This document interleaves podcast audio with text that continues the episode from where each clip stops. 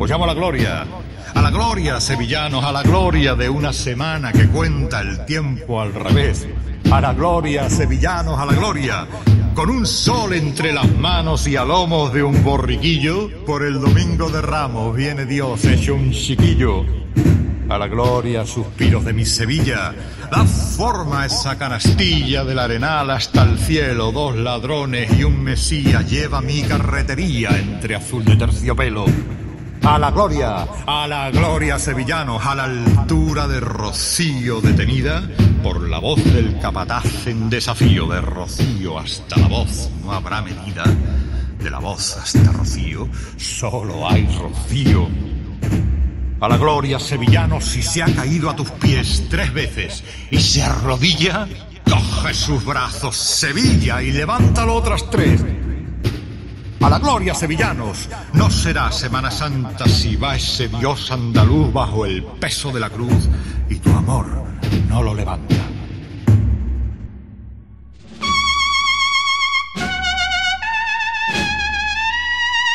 A la gloria, sevillanos.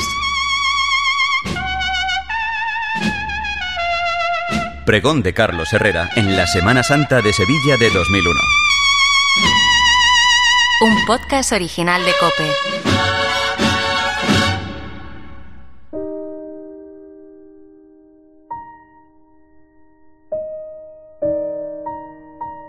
¿Cómo no voy a acordarme del día en que volví a verte después de tantos años siendo yo un adolescente?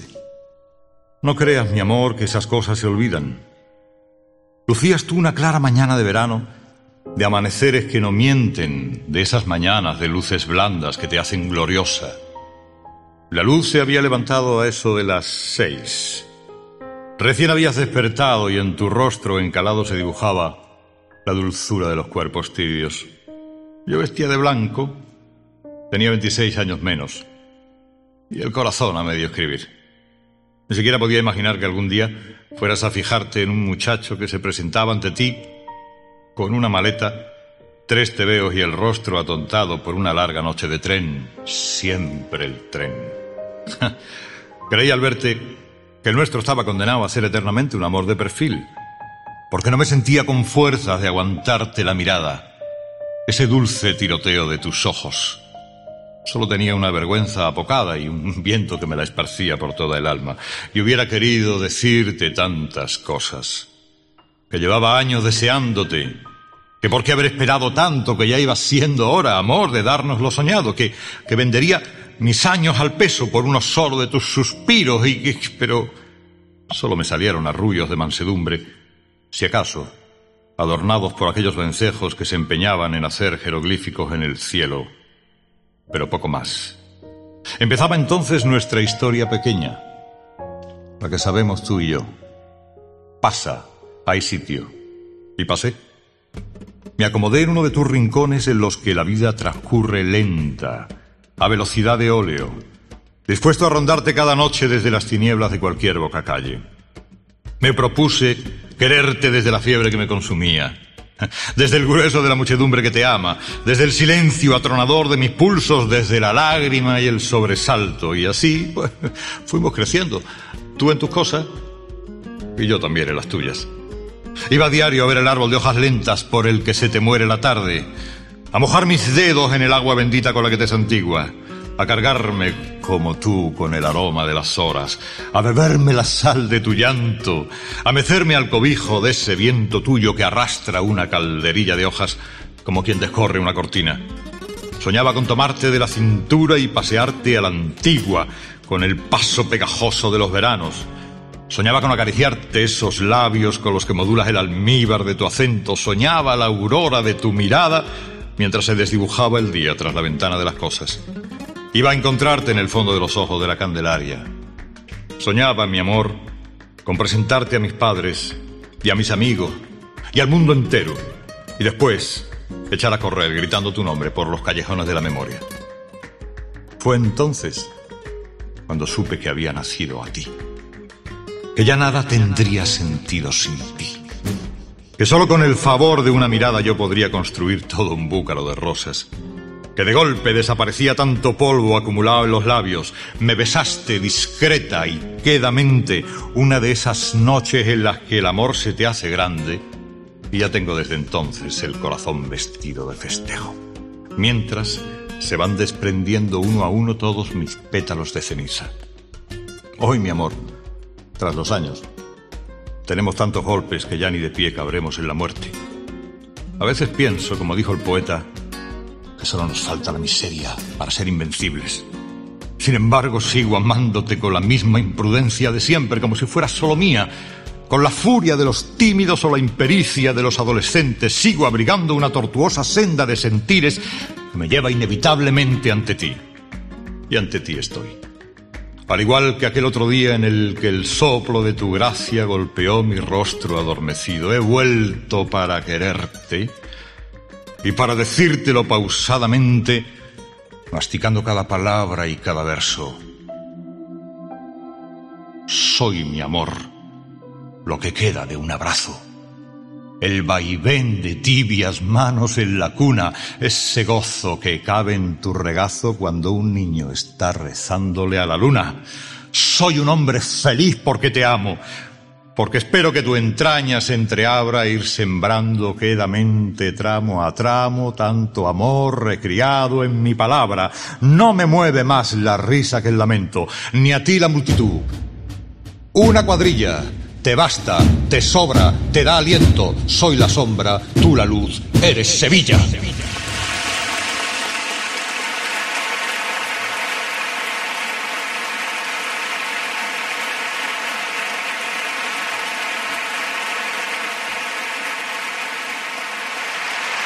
Excelentísimo y reverendísimo señor obispo, excelentísimo señor alcalde, excelentísimas ilustrísimas autoridades, ilustrísimo señor presidente y Junta Superior del Consejo General de Hermandades y Cofradías, señoras y señores sevillanos siempre excelentes, cofrades y amigos todos. Semana Santa, hoy. Debo comenzar por devolverle a mi presentador, don Juan Ortega, el mismo afecto y cariño que ha volcado en sus palabras. Gracias, querido Juan. Eres un señor y honras este atril como honras la política con tu presencia. Hoy que faltan pocos días para que comience la melancolía, me asomo a este balcón de madera a contaros lo que vosotros sabéis mejor que yo. ¿Qué os sabía? No habrán caído unas lunas cuando ya la luz del mediodía caché las túnicas de los primeros nazarenos. La melancolía nace solitaria como una azalea se disimula en un repliegue del corazón y trae blondas mordidas por el tiempo. Habiendo cerrado ya las puertas de la cuaresma, el sol empieza a escribir en las azoteas sus lecciones de primavera. La primavera le pide la venia a Sevilla. Y Sevilla le dice que sí. Se parte el cielo en cruces y esperanzas. Hoy asomado a la cancela de esta primavera que se me antoja una princesa caminando de puntillas, o llamo a lo mismo, a, la costumbre os llamo al dorado caminar de mi nazareno de la salud, al encaje del pañuelo de caridad, al atronador silencio pálido del Calvario, al dolor gótico del Santo Entierro, a la silente misericordia de Santa Cruz, a la muerte inacabada en San Julián, al angustiado compás de los gitanos, a la sevillanía infranqueable de María de la Victoria. En poco más de seis días, el tiempo empezará a ser descontable, justo cuando se eche a la calle esa vista aérea de Dios que es una cofradía. Empieza ya a saber a incienso la palabra. Se empiezan a soñar capirotes en bandadas sobre la penumbra de las calles. Se oyen tambores a lo lejos. Los rostros empiezan a tener ese color de preso escapado de pronto. Se quitan las manos sus guantes de ceniza y cruza las esquinas la sombra de una parihuela. En poco más de seis días, el nazareno volverá a su vértigo de soledad, a su encierro de tela, a su sueño de ojos entreabiertos. El nazareno es un llanto de lucero que expurga penas de cera y penitencias de asfalto. Igual que vuelve el paisaje con su delantal de flores, vuelve el nazareno a abrir senderos hacia el llanto definitivo. Y marcharemos a la gloria por un camino de cera. Y volveremos a ser niños asombrados ante la majestad de un Dios que ha bajado a vernos otra vez. Al igual que en aquellos años llenos de aroma, de vida recién estrenada, mucho antes de ese día en el que partieron de verdad los barcos de juguete. Os llamo a la gloria, A la gloria, sevillanos, a la gloria de una semana que cuenta el tiempo al revés. A la gloria, sevillanos, a la gloria con un sol entre las manos y a lomos de un borriquillo, por el domingo de Ramos viene Dios hecho un chiquillo. A la gloria sevillano que salen y entran dos veces los suspiros que se elevan cuando se vence y florece la piedra de San Esteban. A la gloria a la gloria, suspiros de mi Sevilla. Da forma a esa canastilla del arenal hasta el cielo. Dos ladrones y un mesía lleva mi carretería entre azul de terciopelo. A la gloria, sevillano, que Caifás se da de bruces con su barrio y con las luces de San Gonzalo y su alarde. Viene Jesús jadeante que se ha llevado toda la tarde con la izquierda por delante. A la gloria, a la gloria a la altura de Rocío detenida por la voz del capataz en desafío. De Rocío hasta la voz no habrá medida. De la voz hasta Rocío, solo hay Rocío. A la gloria sevillano, que un simple beso le nombra y un prendimiento se encarta cuando a Jesús le da sombra un olivo en San Andrés y a la vera en Santa Marta larga sombra da un ciprés a la gloria sevillano que va la gloria rendida que va Dios ¿No lo estáis viendo? En una sola caída y está tres veces cayendo.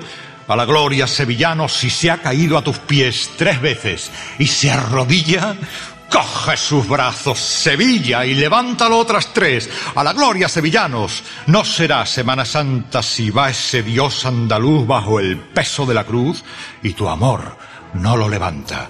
A la gloria, sevillanos, que no sé cómo no lloro.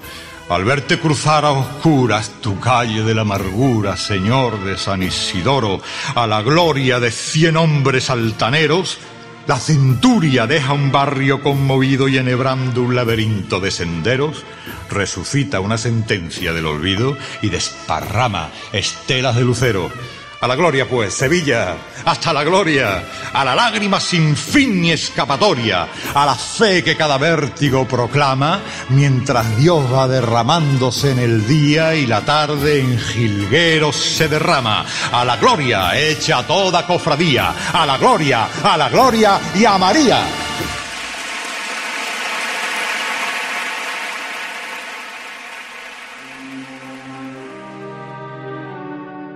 El Salvador. Iremos a ver a Dios, a tratarle de tú.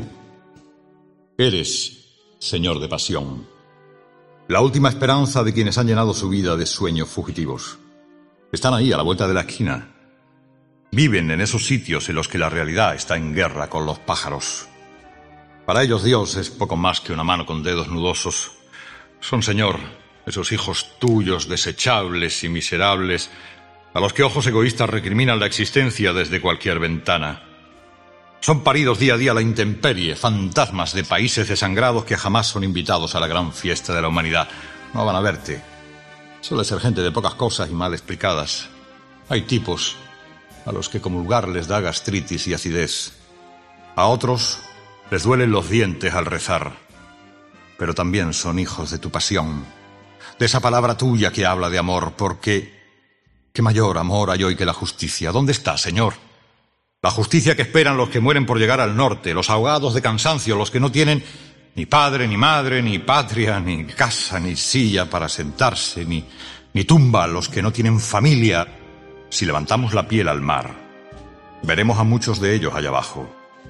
Cuando la soledad se queda a vivir de madrugada en los semáforos, cuando se hace el silencio en el rostro demudado del miedo, cuando los fantasmas siguen el releje que les lleva a donde no hay ciudad, cuando los puños robustos de la pena apalean a los indefensos, es cuando más necesario eres.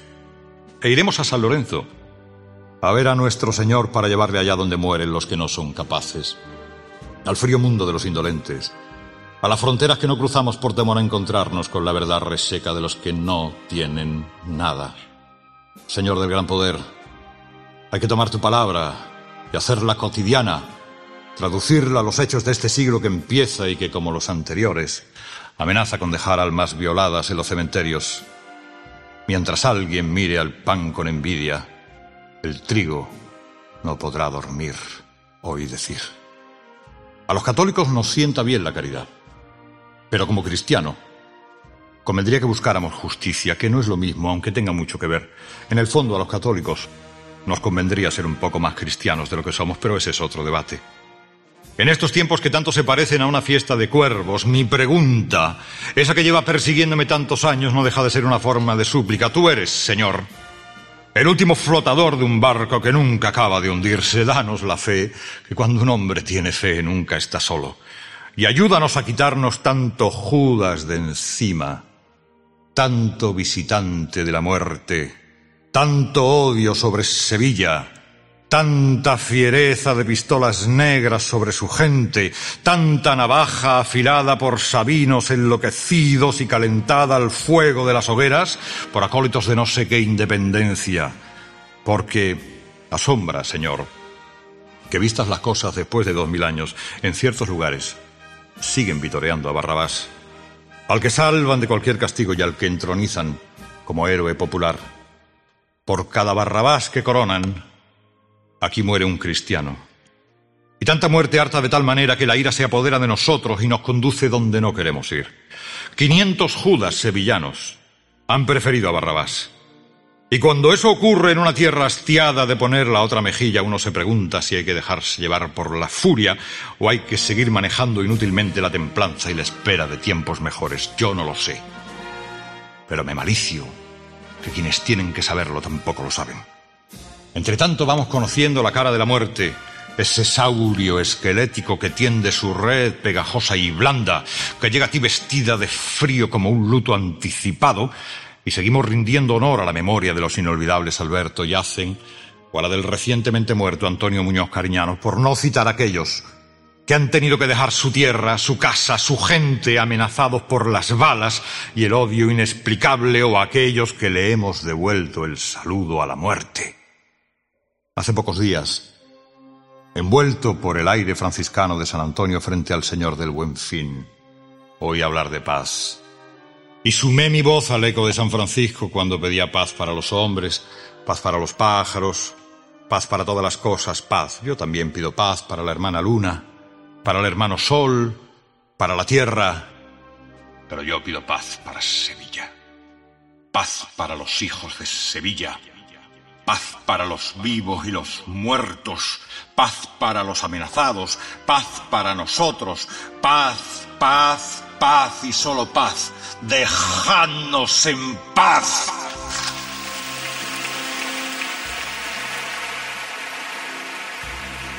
Señor, en tu inmenso gran poder, tal vez tu mano, esa pluma desprendida, esté hastiada de encalar el firmamento, tal vez sigamos siendo incapaces de encontrar los misterios que nos has escondido en el interminable laberinto de los mundos. Tal vez sea eso y así nos va. Nosotros, Señor, somos el único error que nos podemos permitir. Pero nuestra estatura crece en el desastre. Los que aquí estamos, hijos de alguna resaca de plegarias, conocemos demasiado bien nuestras cicatrices. Toda primavera, Señor de Sevilla, Cuenta con sembrados que fracasan, la luna tiene pedregales y el aljibe presuroso de las aguas de mayo acumula estiércol y gañanías. Lo sabemos, pero el hombre merece un salario de esperanzas. Danos, gran poder, un gesto de tus manos para que el viento suene en tus dedos como un arpa. Aquí tienes las nuestras, vueltas sus palmas hacia un cielo en espera, se alzan mustias y solas como campanarios abandonados, tremulantes, como mis palabras suplicantes al aire de San Lorenzo, mis manos y estas manos son las manos de tus hijos, son las manos de los que mueren, no las de los que matan, son manos tenaces de sangre sevillana, danos la blanca plenitud de tu mirada, danos tu amor y danos, Señor del gran poder, el suspiro de esperanza que deja en el viento tu andar cansino hacia el Calvario, Ten mi llanto sujeto al aguacero y el despertar sereno de mi aurora, mi mano temblorosa y ten ahora este amor desmedido y pregonero. Y de mi boca el rezo del sosiego, de mi ayer, por venir de mis regresos, de mis labios el perfil de algunos besos, y ten mi devoción por si la quieres luego. Cruzo y recruzo el amor para ir contigo con este soplo de fe y de amanecer. Ve la sangre de mis labios cuando digo, salva siempre a Sevilla, Señor del gran poder.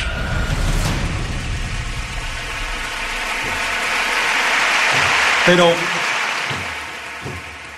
¿por qué caminan los Cristos en Sevilla? Lo sabéis, lo, sabemos todos que se trata del mismo Dios, hecho hombre, caminando ante nuestros ojos en una imagen repetida desde niños. ¿Qué otra cosa acertáis a ver, decidme si no, a Dios? Cuando contempláis al Cristo del amor alejarse cuna abajo en una anochecida de primavera, mientras el eco de la esquila de una espadaña resuena por las amorosas azoteas de vuestra infancia. Decidme si no es a Dios a quien veis cuando el Cristo de las almas, el de la fundación, la Veracruz, la conversión, el de las siete palabras, el de la exaltación o el de la sed, derraman en el dulce atardecer del centro su letanía de pasos contados bajo un cielo de vencejos que ponen música al silencio triste de Jesús crucificado. Y por más que miremos bajo un paso de Cristo y sepamos de la presencia de los costaleros, no nos engañamos. En un crucificado de Sevilla, Vemos caminar a un hombre al que llaman Jesús en la cruz de su buena muerte, en la señorial oscuridad de San Gregorio con los estudiantes o en la mansedumbre inerte del de la Iniesta, a la misma hora subiendo placentines. Ahí va Dios, lo podéis ver, atravesado de un dolor vertical que apunta al cielo y de otro horizontal que democratiza su agonía y la convierte en un asunto íntimo y de todos a un tiempo. ¿Por qué caminas, Señor, si agonizas en la cruz? ¿A dónde llevas tus músculos deshechos por el sufrimiento? ¿Por qué vienes hacia nosotros, Santísimo Cristo de la Salud, de la Sagrada Expiración, de Burgos, del Calvario? ¿A qué moverte? Déjame que te acompañe. Quiero ver tu rostro más de cerca. Quiero poner mi mano y sentir la piel todavía tibia de tu cuerpo. Permíteme, Señor, que apoye mi frente a los pies de la cruz. Quisiera sentir la última vibración de tu respiración cansada, arrancar tus clavos, besar tus heridas, apaciguar tu dolor que es el mío y seguir a tu lado mientras trato de descifrar todo el misterio de ese largo camino al cielo por la señal de la Santa Cruz. Expiras y mueres y no acabas de morir. Y en el museo vives otra tarde en la muerte curvada de tu figura, y en el patrocinio vuelves a vivir para volver a morir. Te veo venir de lejos y ya estoy viendo venir tu muerte. Me voy a tu encuentro pausadamente, como tantos, absortos, perplejos, que solo estás cachorro con tanta gente, que solo en tu cortejo.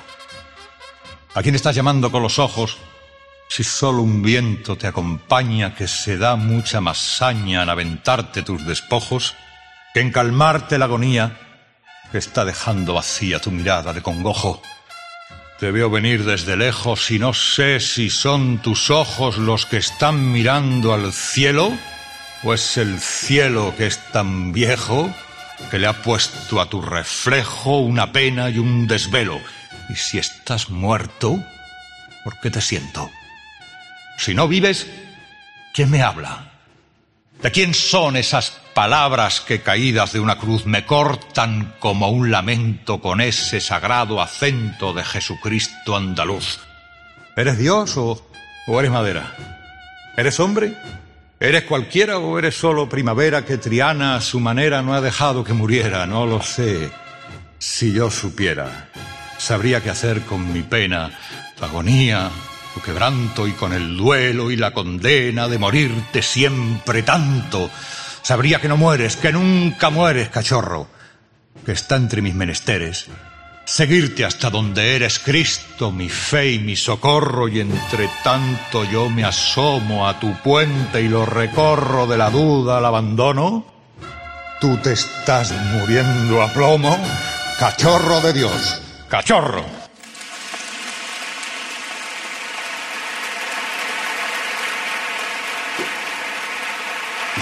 Cristo, Cristo agoniza en Sevilla con el lamento de hombre en los labios, como si supiera lo que está dejando atrás.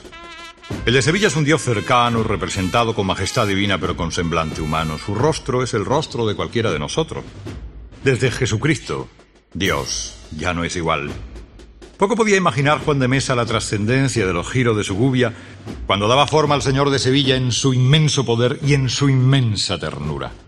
Siglos después, su aspecto apesadumbrado, humano, sencillo, sigue conmocionando a los fieles que sin ser místicos le aman y sin idolatrarle le veneran.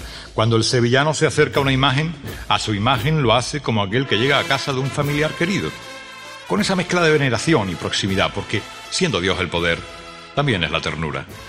Ese Dios que los diferentes artistas sevillanos nos han ido legando a través de los siglos, ha sido un Dios del que se muestra su pasión en toda su crudeza, pero también con toda la mansedumbre que un personaje excepcional como Jesús exhibió a lo largo de su vida. Poder, pero amor. Divinidad, pero humanidad. Dolor, pero serenidad. Y humildad, y paciencia, y clemencia, y salud, y desamparo, y abandono. Es la muerte, pero es la buena muerte. Es el Dios de Juan de Mesa, de Martínez Montañés, de Ocampo, de Roldán, de Gijón el Dios al que el sevillano reza simplemente contemplándolo, porque la contemplación piadosa, queridos, en Sevilla, es una forma de oración. Es el Dios al que Dubé de Luque representa en el Sagrado Decreto cuando decide darnos a su Hijo. El Dios que entra triunfal a horcajadas en Jerusalén a lomos de un simple borrico. El Dios que ora en su agonía en el huerto de Montesión. El Dios manso y humilde que solo dice yo soy cuando lo prenden en San Andrés. El Dios cautivo, erguido, dolido por su propia sangre en Santa Genoveva. El Dios que ante Anás soporta el manotazo saduceo y el que ante Caifás dice yo soy el Mesías mientras le mece la hombría de bien de San Gonzalo. El Dios vestido de blanco como los locos, en silencio, pudiendo haber hablado ante el desprecio de Herodes. El Dios al que Paco Buiza ata la columna o el que en la Anunciación es coronado de espinas, el Dios que sufre escarnio en San Esteban y vierte lágrimas de cristal, el Dios que oye decir al pueblo, crucifícale, y que es presentado en San Benito, el Dios al que Castillo Lastrucci hace escuchar la sentencia ante el desentendimiento de Pilatos, es ese Dios al que Sevilla siente más suyo que nadie, ese gran Dios de los adentros, ese Dios mayúsculo de las pequeñas cosas, el mismo Dios al que entregan la luz en el porvenir y al que amortajan entre 18 ciriales en el convento de la paz. Ese Dios que hace que toda Sevilla sea una nueva Cirene y que todo sevillano quiera ser Simón, subir al Gólgota, llevar su cruz, aliviarle del peso de la muerte, lavar su rostro con el tibio paño de unas lágrimas y sustentar con el robusto paso de su fe cada una de las tres caídas que le esperan más allá de la calle Pureza o de San Isidoro o de San Vicente. Cae Dios tres veces y otras tantas le levanta Sevilla. Pierde Dios sus vestiduras y Sevilla le arropa desde Molviedro. Ora Dios sus penas en San Jacinto y Sevilla le acompaña en su inmensa soledad. Muere el Dios de Ortega Bru en Santa Marta y toda Sevilla le traslada al sepulcro. Sevilla es Nicodemo y José de Arimatea ante la quinta angustia de su madre, María Santísima. Y Sevilla es quien resucita con él cuando la aurora primera del domingo recibe a un Dios victorioso sobre la muerte y el descreimiento. Es Sevilla, Señor, Sevilla, quien te tiene y te mantiene. Sevilla quien muere contigo y contigo mira al cielo en la hora nona. Sevilla quien sangra tu sangre y se corona de espinas. Sevilla quien siente en sus pulsos el hierro de tres clavos. Quien tiene sed, quien se siente abandonada quien bebe el último vinagre y quien recibe la lanzada en San Martín. Es Sevilla, Señor, que no quiere que nada tuyo le sea ajeno, que resucita contigo, que se echa a la calle a verte, a llorarte y a rezarte. Sevilla, que sufre y canta, que goza y llora, que te espera en cada esquina, que va en tu busca siete días y que siete días te saca cuerpo. Mira a tus hijos, Señor porque en pocos lugares podrás ver una prolongación de ti de la misma manera que en esta casa tuya, en la que sigues reinando por los siglos de los siglos. Amén. Y se hará el silencio en Sevilla, y se escuchará crepitar el ruán, y arder la cera, y acariciarse el asfalto. La calle será una bóveda, y la noche una selva muda y se podrá escuchar la memoria de cada uno. Volveremos a soñar porque volveremos a callar. Y sólo hablará Jesús Nazareno con el griterío celestial de su mirada. Largo silencio de plata cruza unos labios callados por una muerte inmediata con un hábito morado. ¿Qué está pasando? ¿Qué suena? que aun siendo noche temprana hay un silencio que truena más allá de la campana. ¿No sabéis? Un hombre va hacia el martirio víctima de extraña ley. Lo veréis. Va sobre un lecho de lirio y lleva cruz de carey.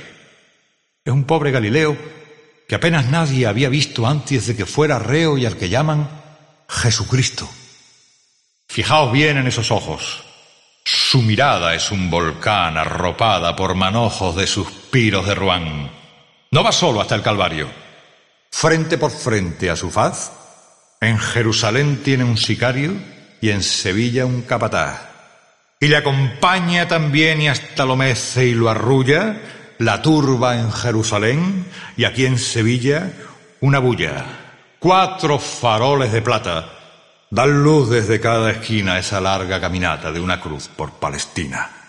Así llega calle Cuna, humilde como salió poco después de la una cuando Sevilla cayó, y vuelve de nuevo a su templo entre el silencio feroz del que Sevilla da ejemplo a hablar sin dar ni una voz.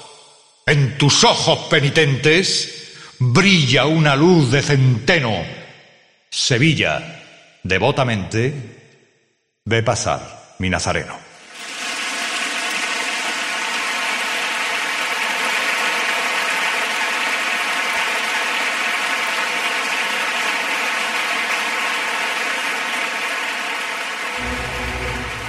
Una luz me sobreviene cada martes cuando tú, señora de San Nicolás, te conviertes en un velero de amor que navega sobre un mar de cabezas. Suena tu marcha, Manuel Marbizón. Qué hermosa. Qué orgulloso estaría hoy tu padre, Manuel, si pudiera estar aquí. Y qué orgulloso si ya estuviese el hijo que ahora esperas. De alguna forma, los dos hoy están con nosotros. Cuando te asomas, señora, a encontrarte con esas hebras de sol de media tarde. Son muchos los corazones que te esperan y que parecen querer huir del pecho.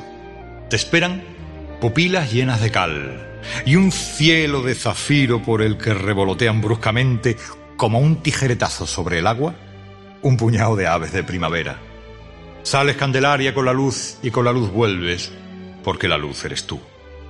Nosotros hemos estado esperando un año entero, largo año como un bostezo de gato para que el aire de tu ternura se meta por nuestras venas como un río silencioso e imparable.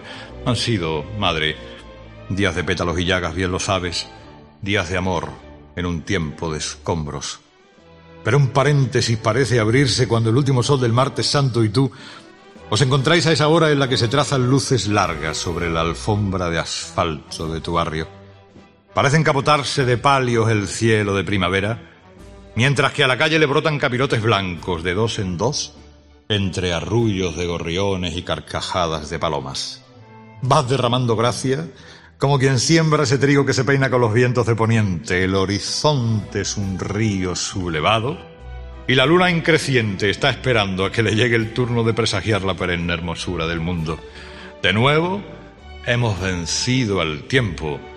De nuevo el nazareno, sorteando el pellizco de la soledad, Cuenta los años que han pasado desde que alguien le puso sobre los hombros la dulce carga del amor.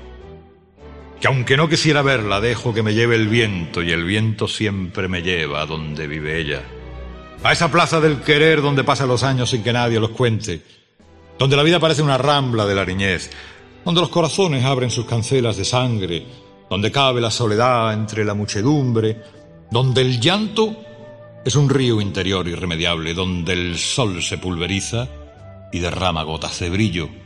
Llego a ella y sus ojos pasan por mi borrosa presencia, candorosos e ingenuos como dos niños tristes asomándose a una pena. Ya te espera la alfalfa. Plaza de la Sevilla que se resiste a marchar, donde conviven coches y caracoles, panes y jabones, persianas y anteojos. Esa plaza que ve pasar al Hijo de Dios camino del Calvario o lo ve venir muerto o agonizante en compañía de la Madalena, o presentado al pueblo por Pilatos, o en su cena postrera, o llorando entre sayones. Plaza de saetas de cuando los señores aún no usaban relojes de pulsera. De adolescentes, aparcacoches, señoritos, de jaulas de domingo, de capirotes de cuaresma. Plaza llena de esos tipos cuyo carraspeo es un recitado. O de esos otros que creen que un hogar solo es un sitio del que se puede salir sin fianza. Deja la Candelaria su alfalfa y cree que ya ha salido de la provincia. Y llega a sus jardines y es ya un fuego presentido, un manotazo sordo sobre un corazón acolchado y parecen volver los silencios imposibles, los fotógrafos minuteros de antaño, los antiguos soldados de la guarnición arrimados a las niñeras, el merendero del domingo, el cine de verano y los tenderetes de chumbos con tallitas de la rambla para el agua fresca, los jardines. Y la noche que ya viste su camisón de miércoles y los ojos de los niños como dos migajas de cena triste en la que picotean los pájaros del sueño. Veo a lo lejos con la satisfacción de la melancolía cumplida a mi Cristo de la salud Virar hacia casa recogiendo las miradas desparramadas de los buscadores de perlas.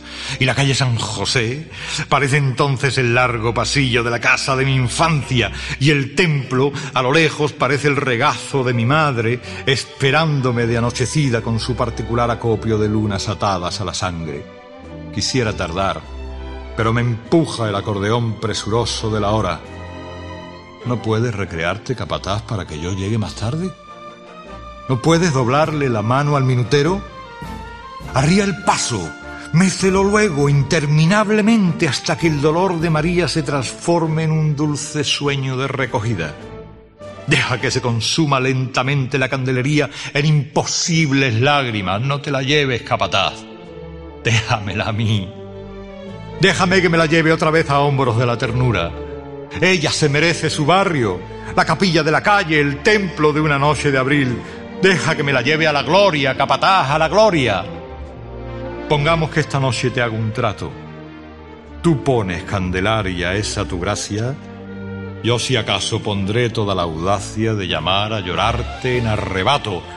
Una blanca pasión araña lenta por esta hermosa noche de sereno en la que yo hurgo en el amor ajeno y alcanzo corazones en tormenta, amor en la mirada, ese amor ciego, amor en la razón y en la locura, alivio entre la pena y la amargura, consuelo de mi voz y de mi ruego, la luz de un mundo hosco y sin camino referencia de brillo en la tiniebla, norte de claridad entre la niebla candelaria, alumbrando mi destino. Yo soy gozo y tú, mirada dolorosa, vivo libre en un paisaje maniatado, con rumor de algún pájaro cansado, sobrevolando las acacias entre rosas.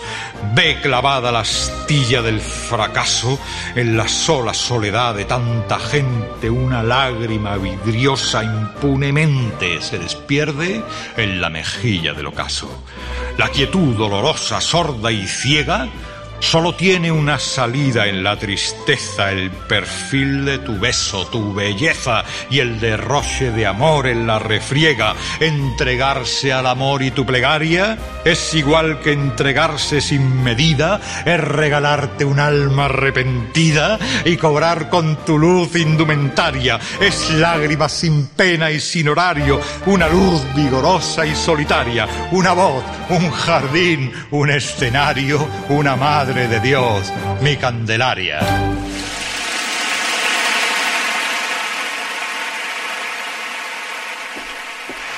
Un hombre de planta gallarda y de aspecto moreno porta una cruz y camina por Sevilla.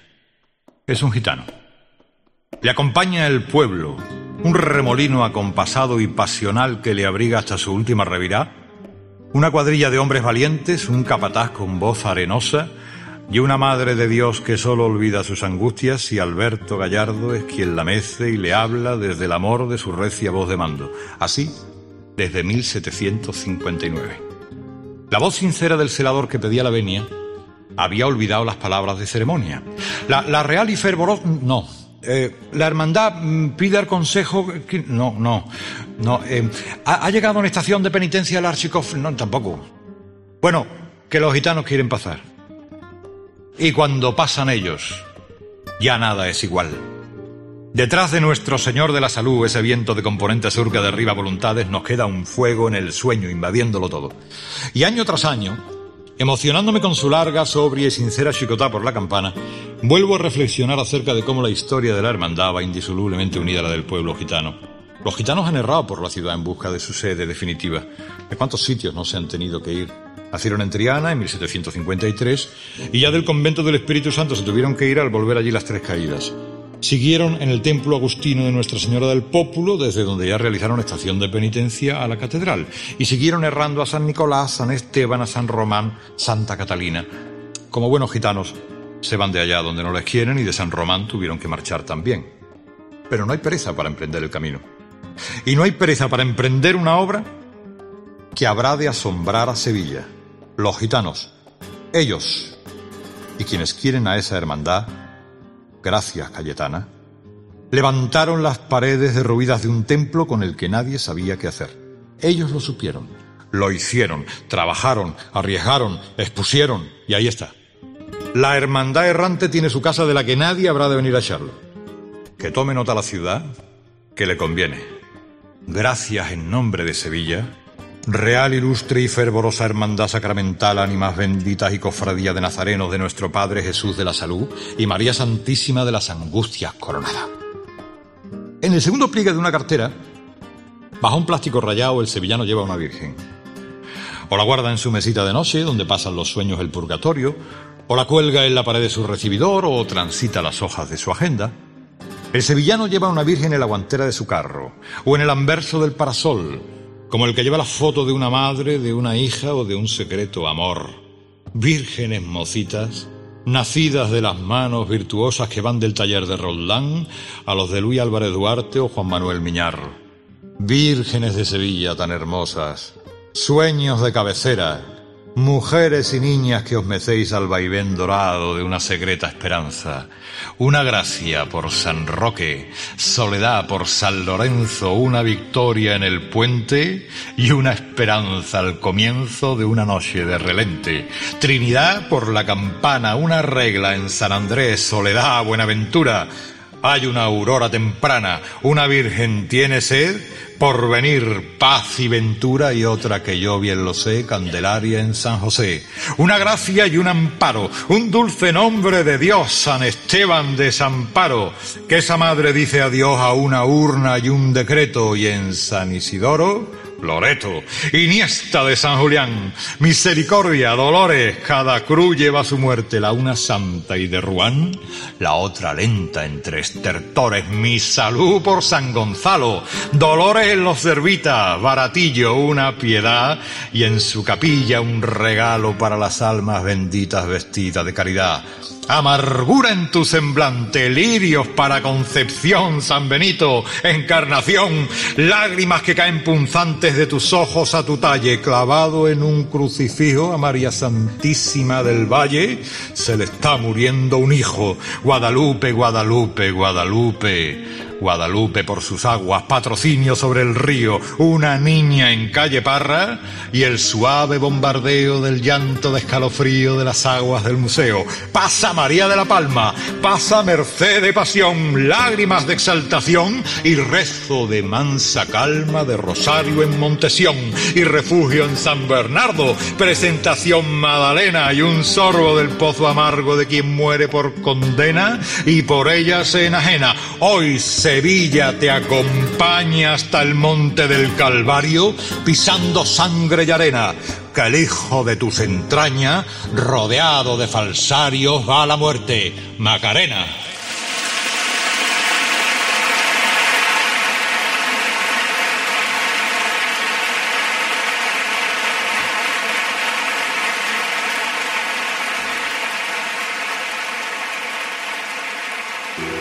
Es muy común entre aquellos que acuden a Sevilla a deleitarse el espíritu contemplando la Semana Santa una cierta desorientación cuando de identificar vírgenes bajo palio se trata. Eh, muchos eh, eh, se esfuerzan en diferenciar matices o detalles claros que identifican a una u otra imagen, pero también los hay quienes a la tercera cofradía pues ya suelen preguntarte, así haya un poco de confianza, si de veras importa mucho que una se de aquí o de allí, si luego todas son iguales. En ese momento empieza ese repetido pasaje en el que un sevillano se ve obligado a explicar lo obvio una vez más que la Virgen es una, que varias son sus vocaciones y que ellas se distinguen por todo lo que llevan detrás y por detalles nimios que son en realidad un mundo. Un pequeño distingo en la posición de las manos o en la inclinación de la cabeza es una fuente inagotable de matices. Aunque siempre está el que no acaba de entenderlo, porque no sabe bien a lo que venía y nos ha tocado a nosotros en suerte. Sin ir más lejos, a mí me correspondió en mi lote el año pasado a un divertido norteño que se sorprendió muchísimo el lunes santo de que no volvieran a salir todas las del domingo de Ramos, ya que creía que las imágenes y los pasos eran los mismos todos los días de la semana. Hube de advertirle que no sería de buen gusto que una hermandad le dejara a otra a su virgen como si fuera un futbolista cedido para jugar amistosos. Y lo entendió, lo entendió. El problema vino cuando llegó el jueves y después la madrugada y observó que buena parte de los pasos no llevaban música. Por mucho que le expliqué que la severidad del día aconsejaba que determinados misterios anduvieran entre un respetuoso silencio, no hubo manera de convencerle de que el Calvario, por ejemplo, no transcurriría mejor con la marcha de campanilleros como él sugería. Así todo, marchó entusiasmado. Otra íntima y querida amiga que se estrenaba en Semana Santa preguntó, nada más asomarse a los palcos, cuánto costaría conseguir la concesión de un servicio de catering con camareros en los mismos y con servicio de almacenaje debajo de estos. Catalana ella, me decía con su enternecedor acento,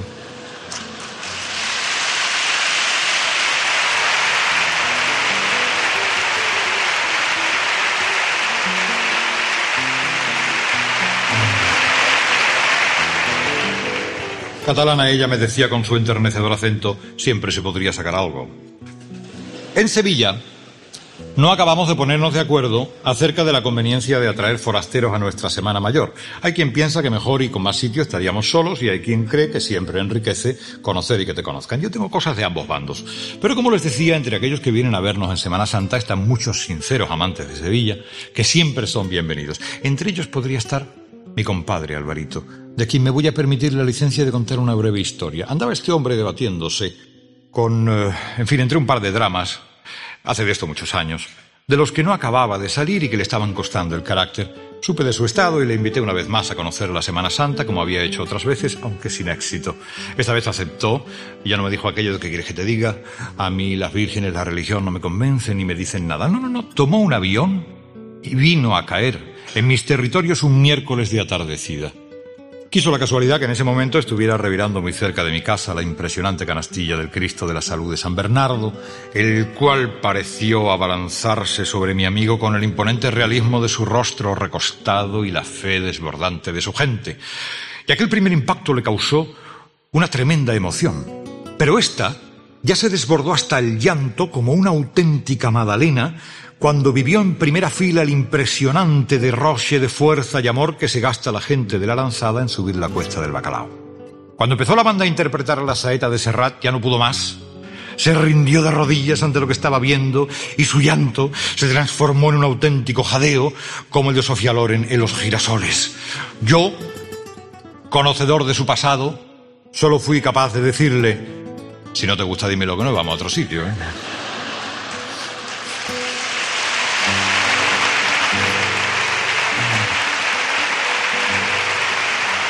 Ni que decir tiene. Ni que decir tiene que este hombre siguió viniendo año tras año hasta nuestros días, dándose la circunstancia de que al segundo o tercer año de pasar una Semana Santa de auténtico jartible, viendo llegar un paso de una cofradía de barrio, conocido por sus andares vistosos y su irresistible personalidad, observé que mostraba signos de disgusto en su expresión y que levemente decía que no con la cabeza mientras entornaba displicentemente los párpados. Me extrañó esa reacción, pues sabía que era una de sus cofradías recientemente favoritas, y le pregunté por lo que ocurría. ¿Saben ustedes lo que me contestó? Me señaló al paso y entre circunspecto e indignado me dijo, vaya como viene votando Zapatero derecho. Eh, pero me dijo más, mientras yo enmudecía comprobando que tenía razón. O cuidamos nuestras cosas o acabamos con esto en cuatro días. ¿eh? Es decir, me estaba riñendo yo me hice la señal de la cruz y volví mi mirada hacia la Virgen. Pero de todos los casos paradigmáticos del irresistible imán de Sevilla, yo me permitiría citarles el de quien hoy es mi esposa y madre de dos sevillanos que ya se han estrenado en trámites nazarenos. Como ustedes saben o acaban de saber, mi mujer es de origen navarro. Cuando yo le hablaba, recién ella llegada, además de mucho año de residencia en la América hispana, yo me preguntaba hasta qué punto estaba dispuesto a sacrificar mi Semana Santa en el caso de que llegáramos a más y aquella muchacha no le entrara la pasión por nuestras tradiciones, que de hecho es cosa que a veces pasa. De modo que aquel primer año en el que ella se llegó a Sevilla por Domingo de Ramos, Les aseguro que procuré que disfrutara de la Semana Santa más excepcional que ser humano alguno haya conocido. Hablé con los capataces amigos para que le dedicaran las chicotas más emocionantes diciéndole si era necesario que se trataba de una pobre muchacha enferma que no acababa de recuperarse. Alguno hubo que la miró, me miró a mí y me dijo, ¿de recuperarse de qué, mi alma? Le hice ver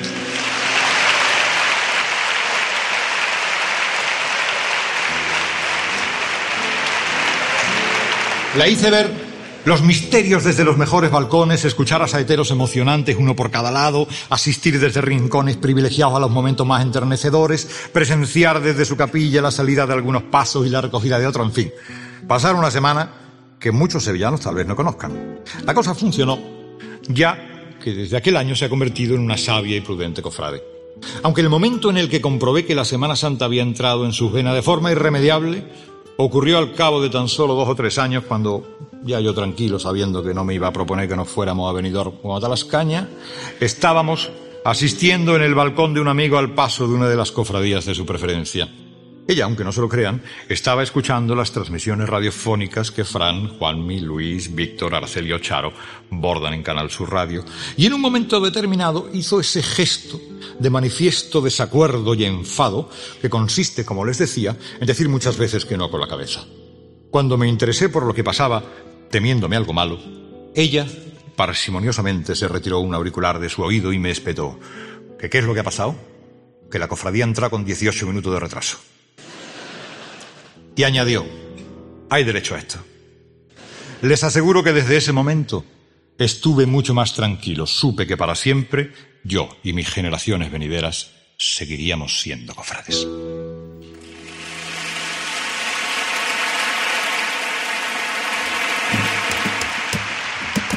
¿Y por qué no irnos a los barrios? Para ir a los barrios, a nuestros barrios más sevillanos, en Semana Santa yo me suelo limpiar mis zapatos como si fuera a pasar revista en mi antigua unidad de ferrocarriles. Y me los limpio al sevillano modo, cepillando y abrillantando hasta que en ellos pueda mirar cuando la emoción me secuestra y el respeto me achanta la cabeza, la candelería de un palio como si fuera un pulido espejo. Los barrios. Un respeto, señores, que estamos en los repelucos de Sevilla en la tierra sagrada extramuros de la vieja ciudad, donde las hermandades más alejadas van a poner su cruz de guía rumbo al corazón de Sevilla para decir bien fuerte a los cuatro vientos de la veleta del Giraldillo que hasta aquí hemos venido porque así lo sentimos, así somos, así nos queremos y así os vamos a enamorar con nuestros mejores andares, con nuestras más perfumadas flores, con nuestras más veneradas creencias. Son las gentes del barrio León, del Cerro del Águila, de Nervión, del Tiro de Línea son las Sevillas de lejos que tan cerca del corazón las sentimos cuando pasan justito, justito por delante de nuestros ojos, llevando el orgullo de sus barrios con la misma elegancia y soberanía con la que suelen llevar sus pasos. Y detrás de ellos, siempre, siempre, me puso el repeluco a la altura del cuello esos otros pasos interminables, perdidos quizás, de tantas y tantas mujeres lloradas de cera rezando tras sus palios a favor de no sé qué contraria pena un respeto que viene en los barrios. Llega una alegría rara, especial, muy sevillana, porque nos va a hacer llorar. ¿Se puede llorar de alegría viendo al cerro? Claro que sí. Si no lo has hecho, hace mirar los ojos y el corazón. Es un sentimiento confuso donde la emoción se nos escapa en una inteligible multiplicidad de sensaciones que tiene algo que ver con los tíos, con los niños vestidos de fiesta, con, con el tío de los globos del Pokémon, con el viejo amigo reencontrado en el mismo lugar de todos los martes santos, con ese barrio volcado en las calles, con ese, en fin, júbilo desbordante que nos contagia para serenarnos y emocionarnos a la vez. A esos barrios les quiero dar su sitio, el sitio que ellos mismos han sabido conquistar en un territorio tan exigente para sus cosas como es Sevilla. Vamos con ellos a la gloria, sevillanos, a la gloria. Os espero este año como siempre os he esperado, con las puertas de la sorpresa bien engrasadas para vivir con la intensidad que sabéis transmitir lo más hondo de una pasión según los barrios, mi barrio de Sevilla. Pero a mí me gusta ir a Triana. Y me gusta ir a Triana a otear sus sombras fugaces. Me gusta ese rumor de ángeles que surge de sus rincones. Me pongo de puntillas desde este lado del río para mirarla en secreto, para asomarme en ese momento en el que se cambia el vestido justo al atardecer. El viento en Triana improvisa sinfonías en los callejones y la luz me sigue por las esquinas del tiempo y me dejo ir, que es la mejor forma de sujetarse a uno mismo. ¿A dónde va esa estrella? que cruza como un escalofrío por entre niños y globos y almas en estado de asombro. ¿De qué firmamento ha huido para hacerse mujer en Triana? ¿Qué hijos del cielo la están llevando a hombros? Qué extraña y temblorosa filigrana danza en mis labios cuando la nombro. A Sevilla. Viene de San Jacinto y a San Jacinto mira. Quiere volver a atravesar su altozano y una calle y una cava y tantas vidas y tanto planeta temprano que la espera de recogida. ¿Y quién dijo que una estrella es solo un brillo lejano nacido en alguna huella de un firmamento quebrado? ¿Quién dijo que están remotas de Sevilla las estrellas? Si aquí hay una que alborota, con su cara de doncella, con su nombre de lucero, de esos que el cielo regala las noches en las que espero con los sentidos en danza se me abalance la luna clara y la luna no se abalanza con ese llanto que alcanza la espalda de una emoción, lágrimas de redención de este largo laberinto. Es el llanto de una estrella que en el cielo dejó huella y que vive en San Jacinto.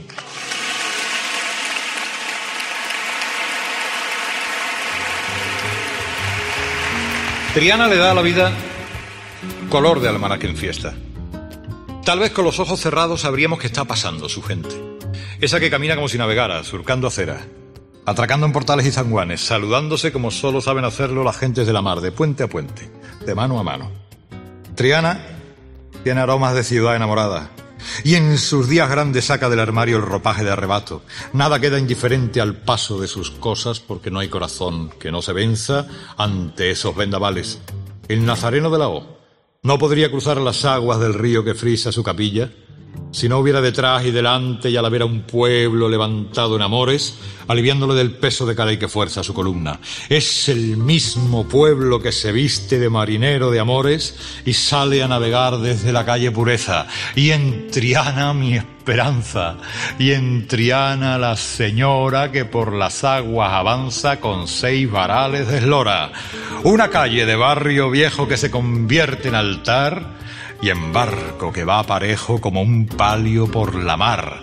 Oleaje de blanca cera desde babor a estribor, la mece por habaneras de corneta y de tambor. Sus banderas, estandartes, marineros de costal en la gente su baluarte y en su memoria arrabal. Su palio vela mayor, su itinerario la aurora, su timón un llamador y en el puente la señora de grumete un aguaó, por la proa nazar en la mar un resplandor y allá en el cielo ni un trueno y sirviéndole de amparo donde las aguas se abren, Triana tiene su faro en la capilla del Carmen, pañuelos de despedida que se echan a volar, como lágrimas caídas que se ahogan en la mar, bronce que tañe en repique en la espadaña del puerto, mientras abajo en el dique parte un palio a mar abierto, un viento por la trasera, chicotá tras chicotá, la lleva hasta la ribera de la misma madrugada, un suave balanceo tiene su vieja madera,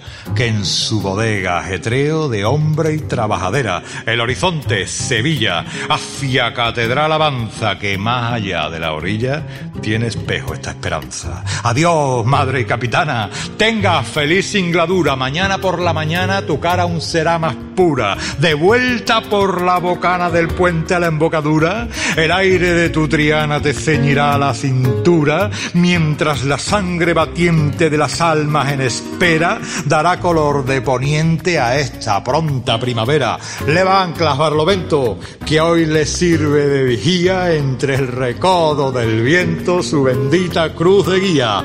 Doce horas de crucero, corazones en bonanza, que en Triana marinero ya navega la esperanza.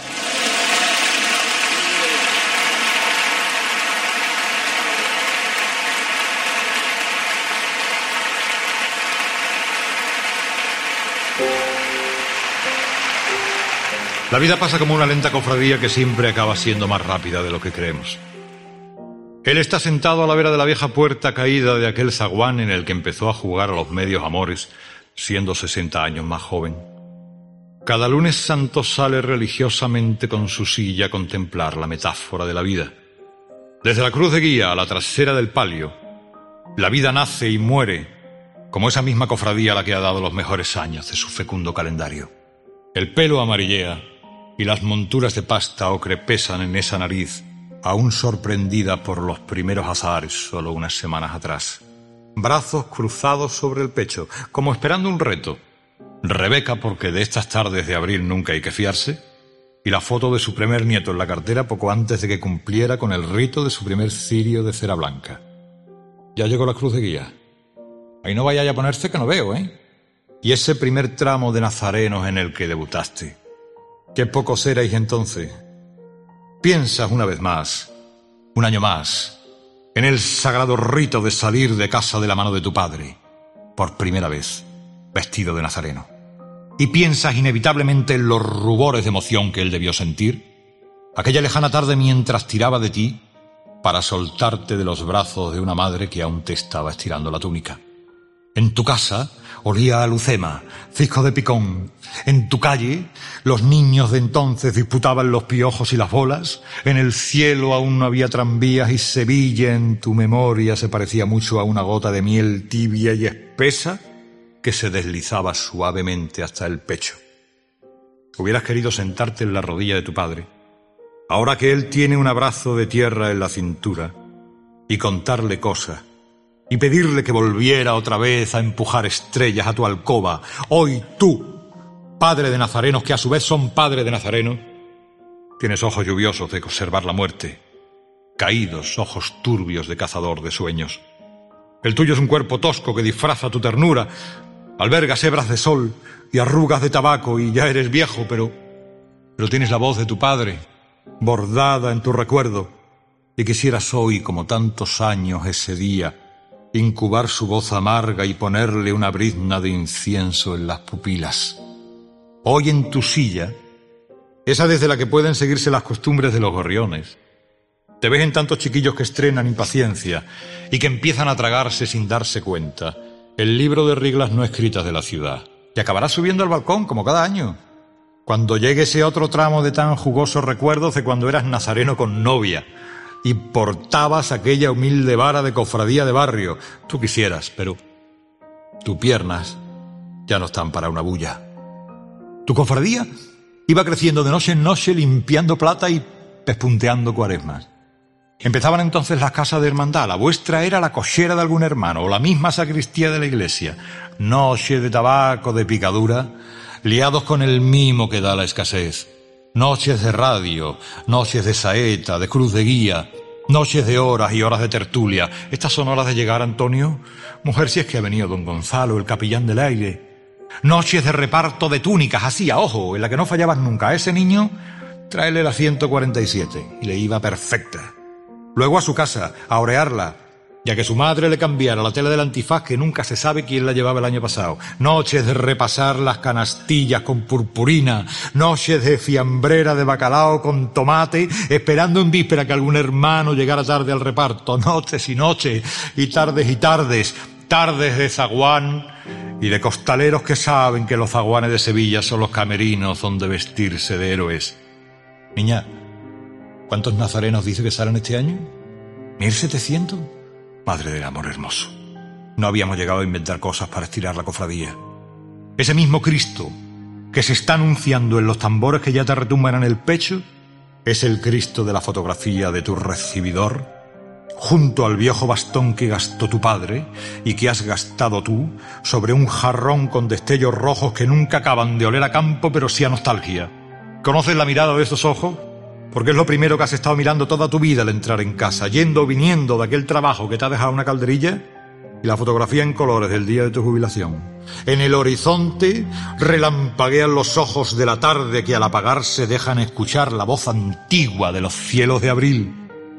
Realmente, la casa no debería tener tantos espejos. Desde que estáis solos, no necesitáis veros más que el uno al otro.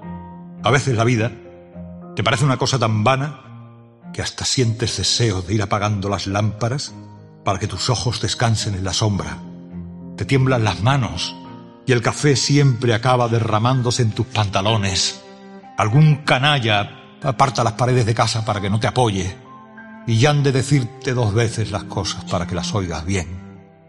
Sin embargo, Quisieras sacudirte el polvo de los días y bajar con ellos a llenarte los ojos de lágrimas y los bolsillos de caramelos, a sujetar tu antifaz con tu mano vigorosa, a mirar muchachas, a saludar con un gesto de tu mano a los conocidos de la carrera oficial, a escuchar de nuevo el Brigada Rafael, a mirar una y otra vez a esa dolorosa que obra el milagro serpenteante de una larga hilera de nazarenos. Ay, si tuvieras cincuenta desengaños y cuarenta madrugadas por vivir. Y a tu ver aquellos ojos tan morenos con hechuras de sirena que también vivía en San Gil y se llamaba Macarena. Que contigo y tus anhelos andando en pos de los cielos y con la misma exigencia año a año y a tu vera, fue una mujer nazarena con solo una diferencia. No le hizo falta una túnica, que era de los dos la única en creerse la penitencia. Y el tiempo el tiempo os ha mantenido y os ha plateado la sien, juntos cómplices los dos, tú en tu balcón embebido y ella embebida también, para dar gracias a Dios.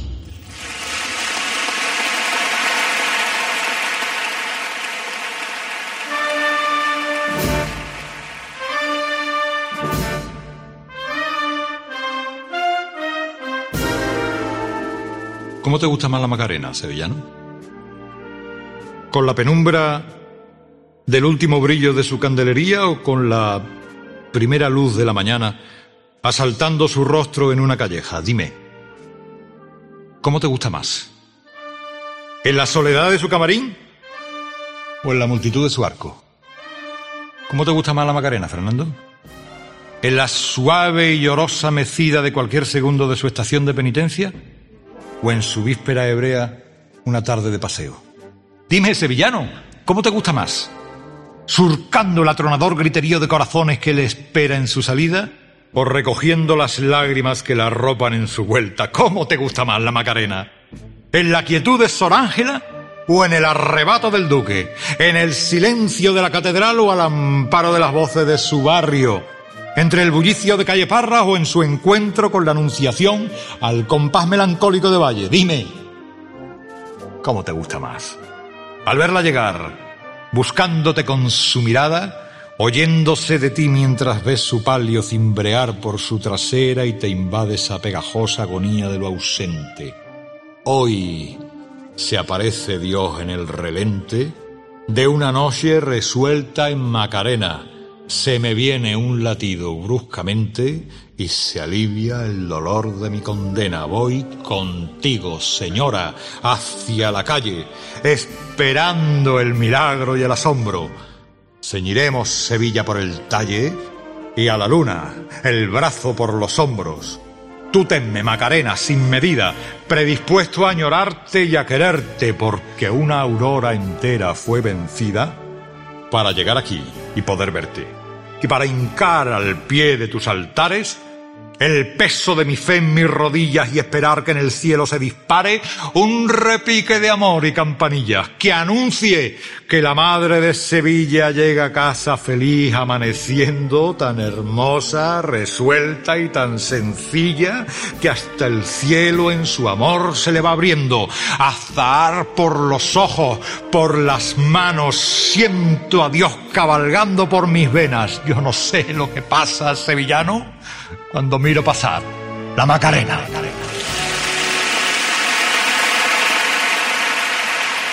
Me siento en la obligación de contaros una pequeña historia. Esa historia dramática de una muchacha de apenas 15 años, llamada Granada.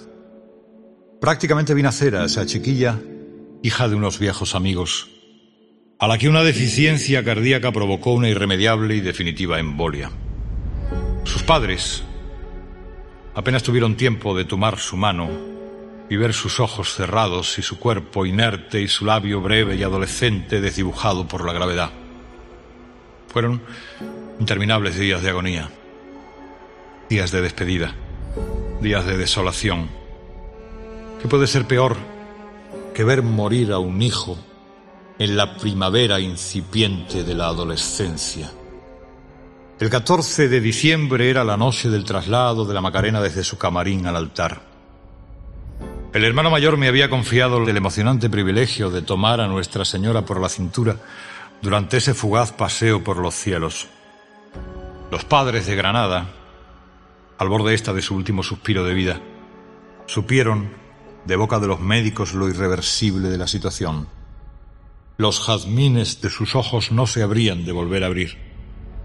Solo quedaba la fe, la que consuela territorios anegados por el llanto, la que brinda al hombre la esperanza de cada amanecida. Aquella noche, con el rostro de Nuestra Señora a unos pocos centímetros de distancia, rogué con todas mis fuerzas que las manos de Granada fueran las mías. Rogué a la Macarena consuelo para esas almas, regazo para esa niña, plaza de amor en el paraíso, milagro en la tierra, vida en la vida.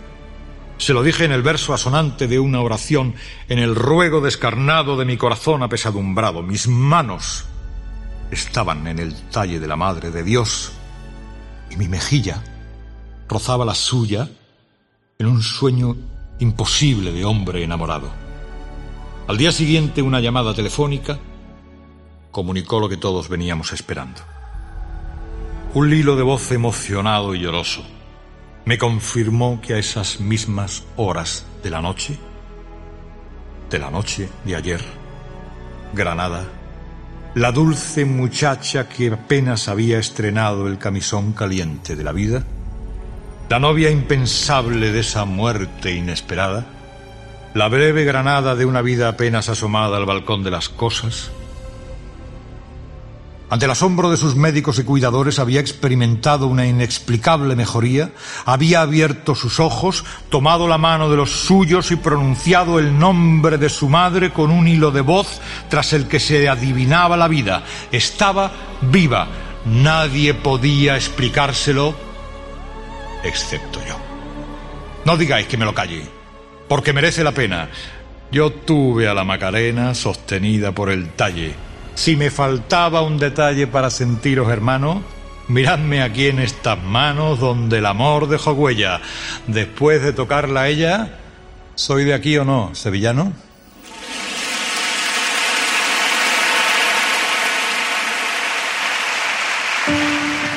Debió de ser poco después de las nueve. Inevitablemente tuvieron que encontrarse en ese limbo blanco de la inconsciencia. No pueden oírme ni saber que tengo los ojos abiertos, ni sentirme en el calor de un cuerpo cubierto, ni en el temblor de las manos de los dos. ¿Y tú quién eres? Yo me llamo Macarena y soy la madre de Dios. ¿Macarena? ¿Por qué sabes quién soy yo? ¿He subido yo hasta el cielo o, has venido tú como último consuelo? No. Alguien me lo pidió y en su voz a contrapelo vibraba un dolor humano que llegaba hasta las manos con que hacía mi cintura. La habitación es oscura, pueden verte los demás. Te están viendo así, sin tu manto, sin corona, y con ese fulgor blanco que yo no había visto jamás. Solo ve quien ha de ver.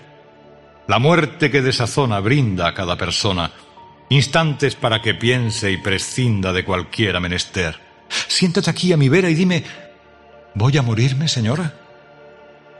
Eres pronta primavera y tal vez no sea la hora de recibirte en el cielo como un alma voladora escapada de su nido a destiempo y a deshora.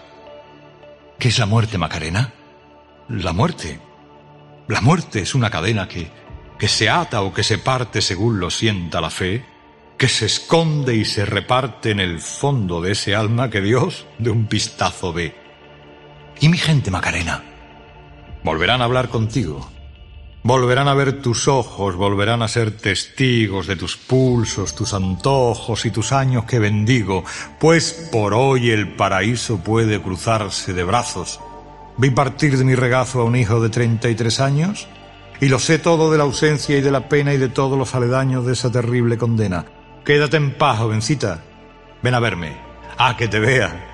Cuando estés en mi presencia verás que me centellean los ojos y que mis labios te hablan con esa carencia de quien desde hoy abriga la esperanza de encontrarse con los ojos de una hija que por edad es mi amiga. Vuélvete atrás, muchachita. Quédate en casa y recuerda que quien llegó de San Gil te dijo que aunque el cielo te pierda, gana la vida. Vive un hijo y la nueva alborada que ahora en tus ojos se estrena. Y vete con Dios, Granada. Si es contigo, Macarena.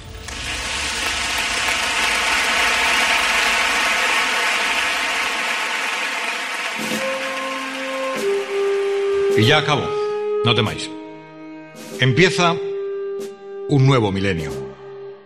Y nos enfrentamos a un manojo de retos personales y colectivos que van a poner a prueba nuestra fe, nuestra fuerza y especialmente nuestra imaginación. Lo mejor está por llegar. Pero no debemos perder de vista determinados aspectos que nos deben mantener alerta. La Semana Santa, no nos engañemos, ha pasado de ser un objeto de culto íntimo, personal, lleno de resortes secretos, a convertirse en un objeto de culto casi masivo. Dar viejas dimensiones a lo que está por llegar es muy difícil, casi imposible.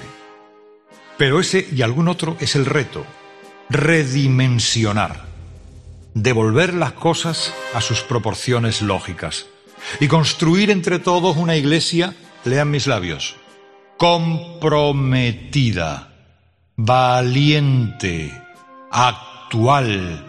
Pero ojo, nosotros somos iglesia, no solo los sacerdotes. No nos encerremos en las sacristías, ni en las salas capitulares. Saquemos a Dios a la calle y hagamos de este siglo XXI el escenario de tanta justicia pendiente. Porque hace ya dos milenios que, como escuché relatar, vivió un hombre que solo saboreó la vida durante 33 años. Era hijo de un humilde carpintero. Nació en un pequeño pueblo y vivió en otro hasta que cumplió los 30. Nadie supo nada de él durante ese tiempo. Predicó entonces durante tres años. Nunca tuvo una familia, ni un hogar, ni vivió en una gran ciudad. Nunca viajó más allá de 200 kilómetros de su lugar de nacimiento. Jamás escribió un libro, ni abrió una oficina, ni fundó una compañía. Pero la opinión pública viró contra él y sus amigos le dieron la espalda. Él perdonó a sus enemigos y fue crucificado entre dos ladrones. Al morir, sus ejecutores se sortearon lo que era su única propiedad, su túnica, poco antes de ser enterrado en una tumba. Han pasado 20 siglos, dos mil años, y ese sencillo hombre es hoy la figura central para la gran parte de la humanidad. Todos los ejércitos que han desfilado, todas las armadas que han navegado, todos los reyes que han reinado, juntos, no han tenido la misma influencia sobre la vida de los seres humanos que tuvo ese hombre que protagonizó una vida solitaria. Hoy mismo estallará Sevilla en vísperas y la ciudad hablará del pregón. En familia, entre amigos, o en las célebres tertulias cofrades, esas tertulias, el cirio apagado, los esplendores, el cabildo o mocofrade, con su muchísima gracia y su mijita de colmillito.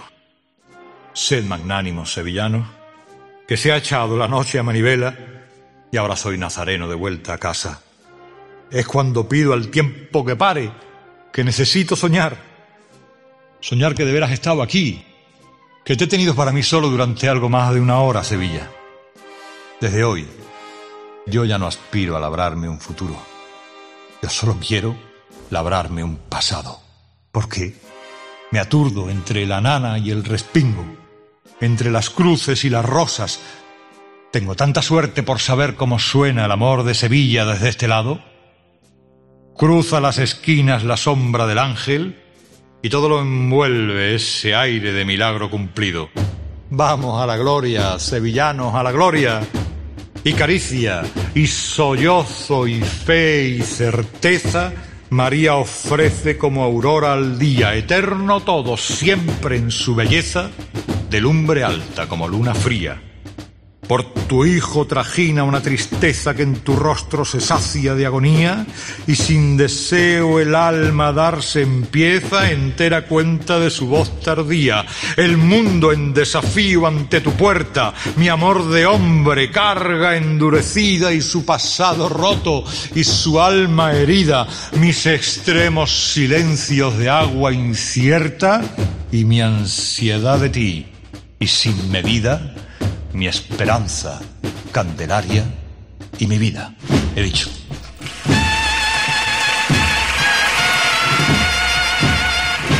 Has escuchado a la Gloria Sevillanos, El pregón de Carlos Herrera en la Semana Santa de Sevilla de 2001.